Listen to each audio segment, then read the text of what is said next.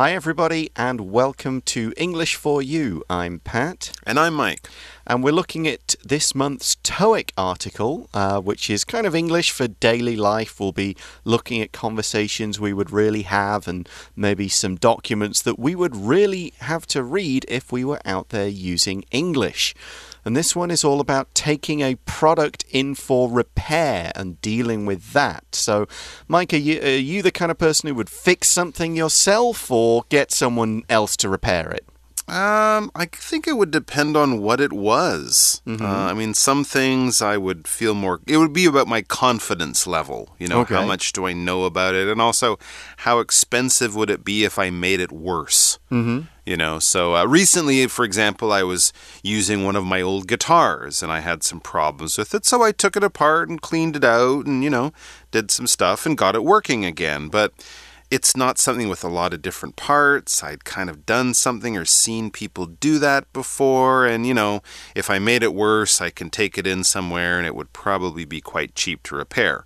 Now, if it was something that I knew very little about, like a computer, then I probably wouldn't want to mess around with it too much because what if I make it worse? I don't really know what I'm doing, anyways. So, you know, it depends. How about you? Yeah, anything electronic, computers, yeah. phones, air conditioning units, Ooh. I think leave that to the professionals. Yeah. But you know, if uh, my son's one of his toys needs oh, sure. a bit of a fix, I can sure. maybe figure out what's going on with that. Yep. You know, have a bit of a sort out something. If it's anything with wood, like a piece of furniture, like the drawer of a, a desk, you know, yeah, gets stuck, or you know, sure, no problem. Confident about having a go, maybe hit it with a hammer. What's wrong with this chair? Something like that. Yeah, that kind of thing. Yeah, no problem. Okay, but what we've got to fix today is a phone. So let's read through day one, which is a conversation between somebody's phone, somebody who has a phone with a problem, and someone who works in a phone store. Reading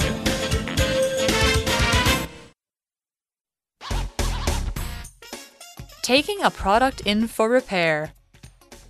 Hello, sir. Welcome to Royal Phones. How may I help you today? Hi. Well, I tried to turn my phone on this morning, but nothing happened. The screen stayed black.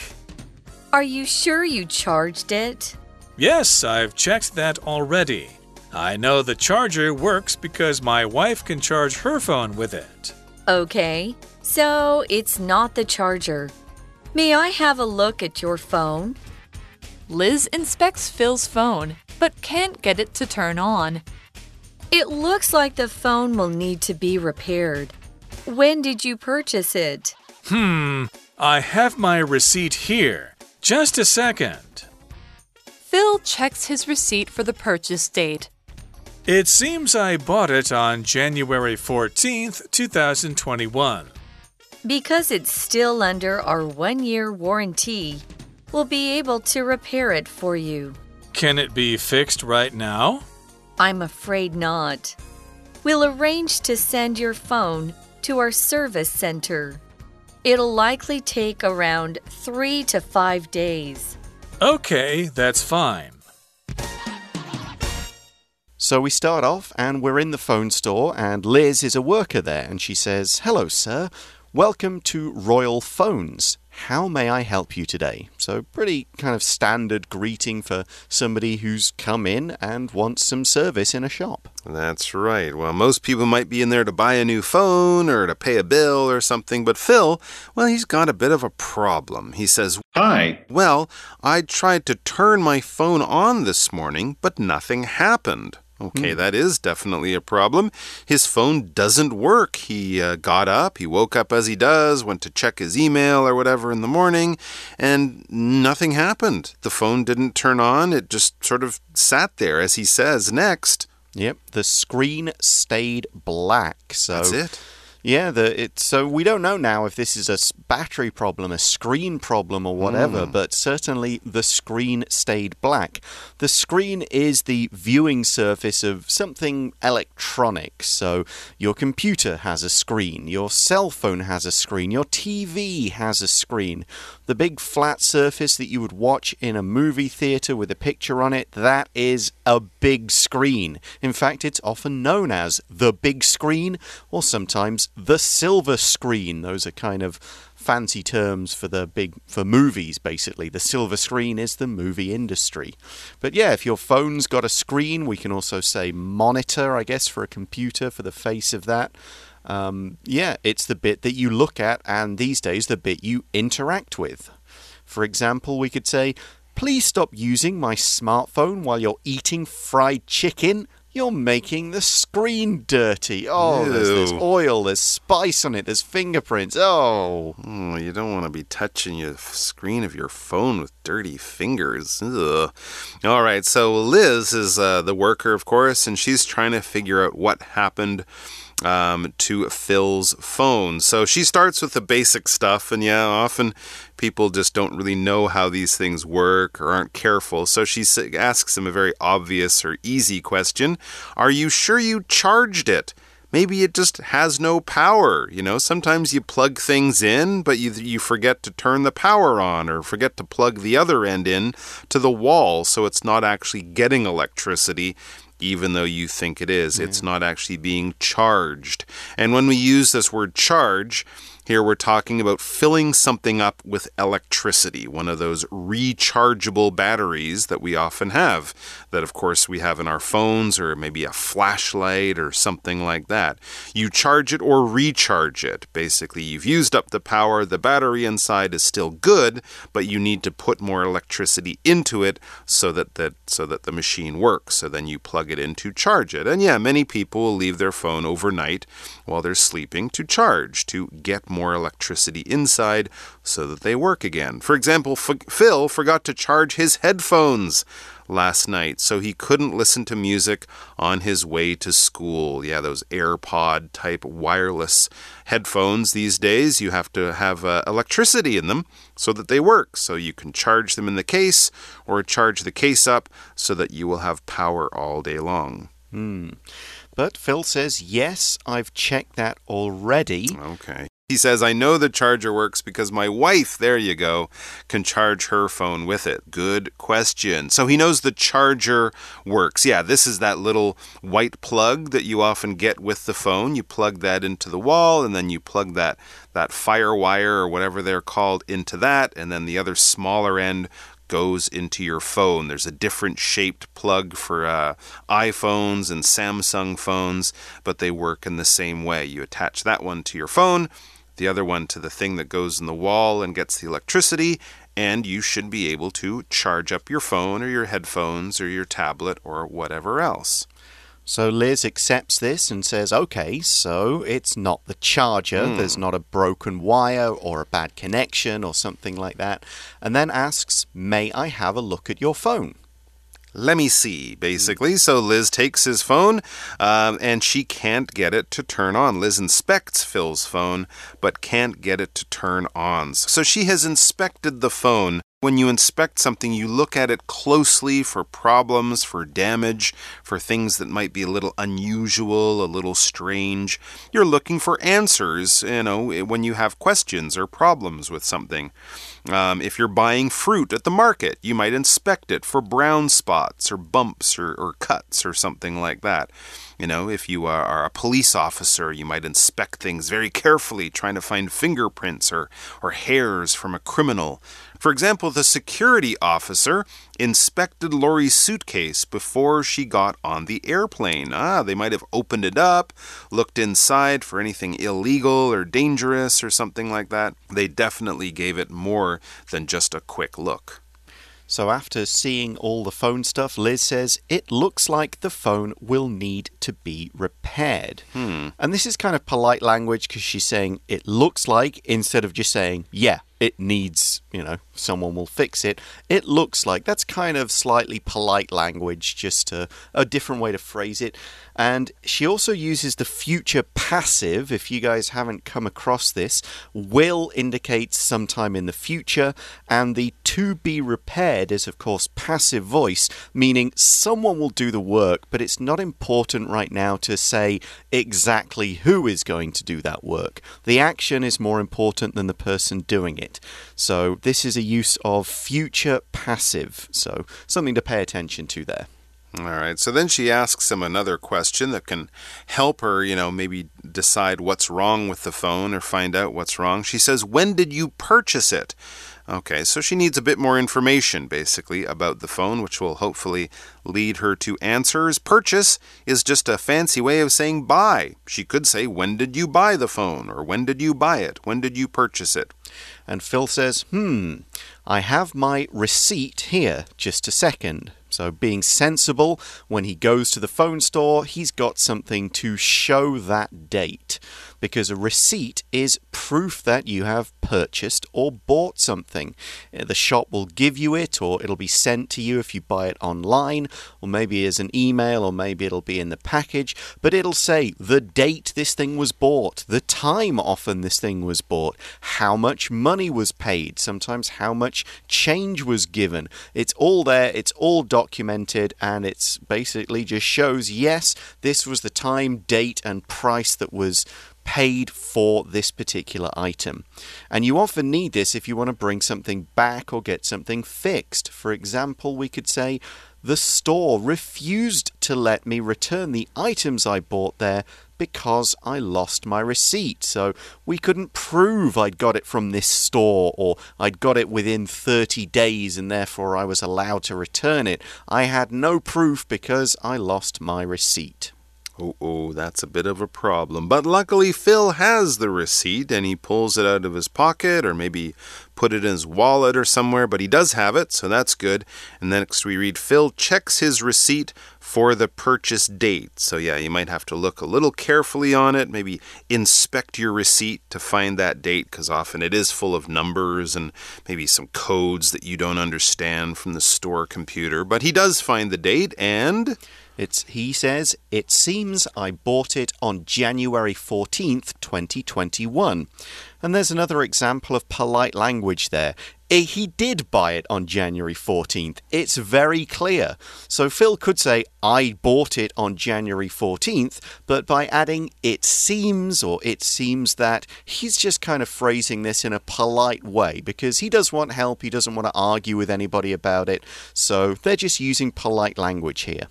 All right, well, Liz then says, after knowing when he bought the phone not that long ago, just earlier in the year, she says, because it's still under our one year warranty, we'll be able to repair it for you. Okay, well, this is good news. The company, the phone company, or the store where he bought it, either way, they have a one year warranty.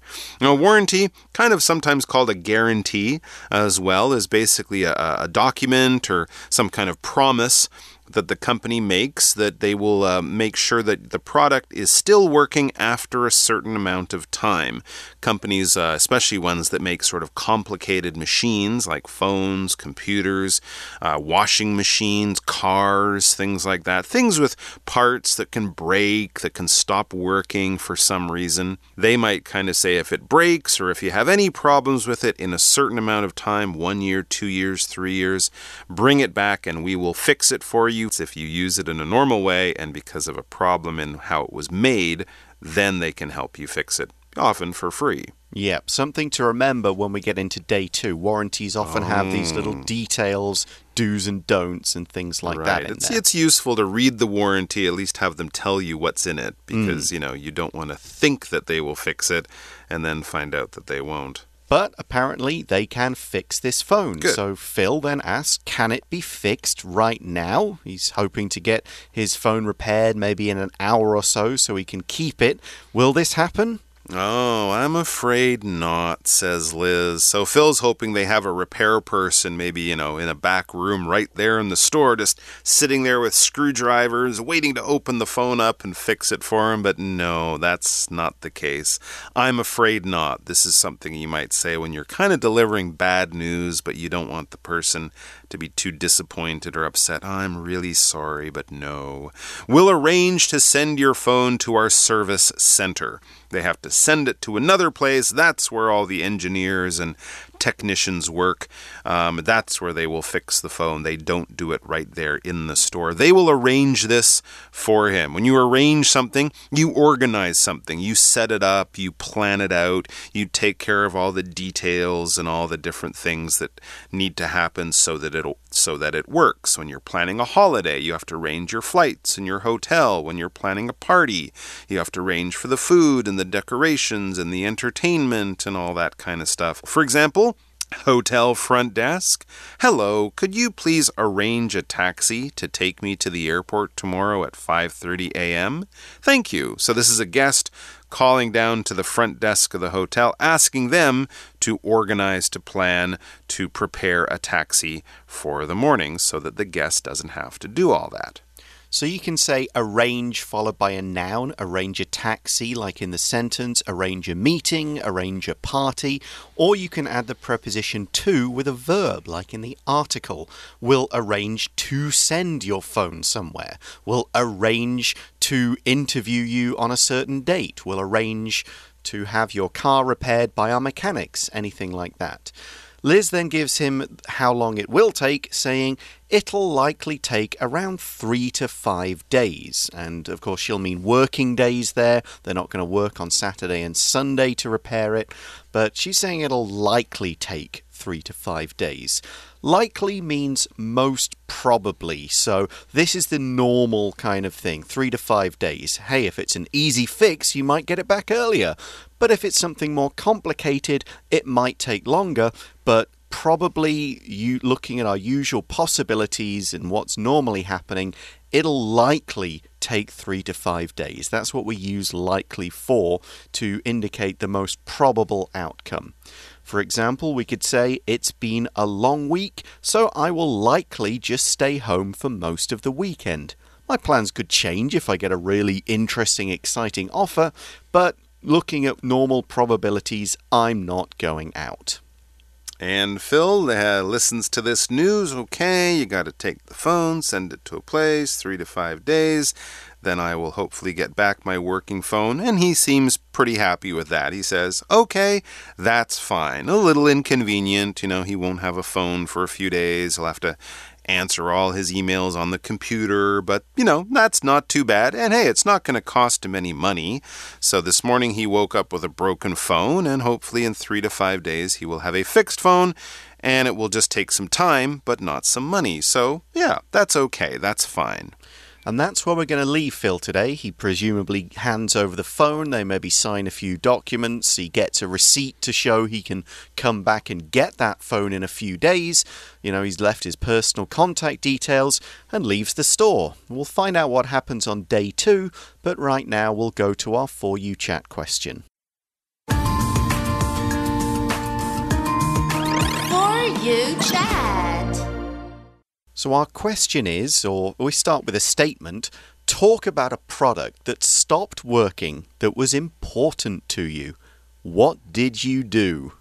Hmm, good question. Oh, well, talking saga. about yeah, yeah, talking about computers, how I don't like to fix mine. I turned my computer on a while ago, and wow, nothing happened. It was just that blue screen of death. Oh, yeah. So I looked up the problem. I had a little error code, and I looked it up, and it was like, oh, you need to make a recovery disk and a boot disk, and do this, and twelve steps, and do all this stuff. Nightmare. Nightmare. So I called my friend who's kind of a computer genius, and he said, Press F1. Pressed F1. Hit return. Now go down, click, click, two lines down, hit return, hit return again, and it worked perfectly. Oh, I wish I had that kind of easy solution. Uh, I bought a nice new computer before Mm-hmm. I came out to Taiwan all those years ago. Yeah. Um, and it, it did okay for the first about sort of eight months or so. Okay. And then it just crashed. Uh-oh. And it kept crashing. And I would take it to the, the HP. It was an HP recovery store near Shang, uh, Shandao Temple. Mm-hmm. Okay. And they would fix it. They'd put a new, a new motherboard. And within a day, it would break again. What? And again. And this happened about a dozen times. Oh Every time they'd say, we'll replace the motherboard. We'll try and figure it out. Broke. You know, after a day or so. What? I don't know whether it was just this, it just was getting too hot because Mm-hmm. of the climate here and this computer being badly designed with its fans, so Mm-hmm. the motherboard or whatever kept overheating. I never worked it out Hmm. because, in the end, after sort of months of having this problem and never getting it fixed, I just gave up and bought a new computer. I- I Mm-hmm. Switched to an Apple because I'd heard from my brother they were a lot more reliable. Okay. So I've stuck with Apple ever since. But yeah, I had That is oh, nightmare. I was constantly in little internet cafes having because that was the only computer I could get my get to use at that Right. point. I didn't have a smartphone. This was 2008, 09. I didn't Yeah. have one at that point. Oh, I had a nightmare with that HP. Interesting. And did you have to pay for each new motherboard, or was that covered by the warranty? I had to pay for the first one mm-hmm. because I think that even though the computer had been bought a few months ago, maybe the model was a bit older and it was in the UK. I'd bought it and here I'm Oh, fixing okay. it. So I think I had to fork out a few thousand NT for the first one. Right. Every subsequent one, no, because it Okay. barely lasted a day Yeah. before crashing again. Well, I'm glad you didn't pay for all of them. That would have been Ah, crazy. Yeah. Terrible, terrible time that was. Interesting. But since then, I've had no problems with the Macs I've had, so that's can't good. complain about switching. That's right. But that is all the time we've got for today. Join us again tomorrow to find out what happens with Phil and his phone and whether he gets it back. See you then. Bye for now. Take care. Vocabulary Review Screen. I like going to movie theaters because it's fun to see movies on the big screen. Charge. Sam always charges his cell phone before he goes to bed at night. Inspect. I brought my car into the repair shop so the workers there could inspect it for problems. Receipt. When Lindsay took a taxi from one office to another, she asked for a receipt to give her boss. Arrange. Mark arranged to have dinner with his high school teacher. He hasn't seen him for 10 years. Likely. It'll likely rain today, so Julia has brought her umbrella with her. 智慧小补帖。 Purchase. Warranty.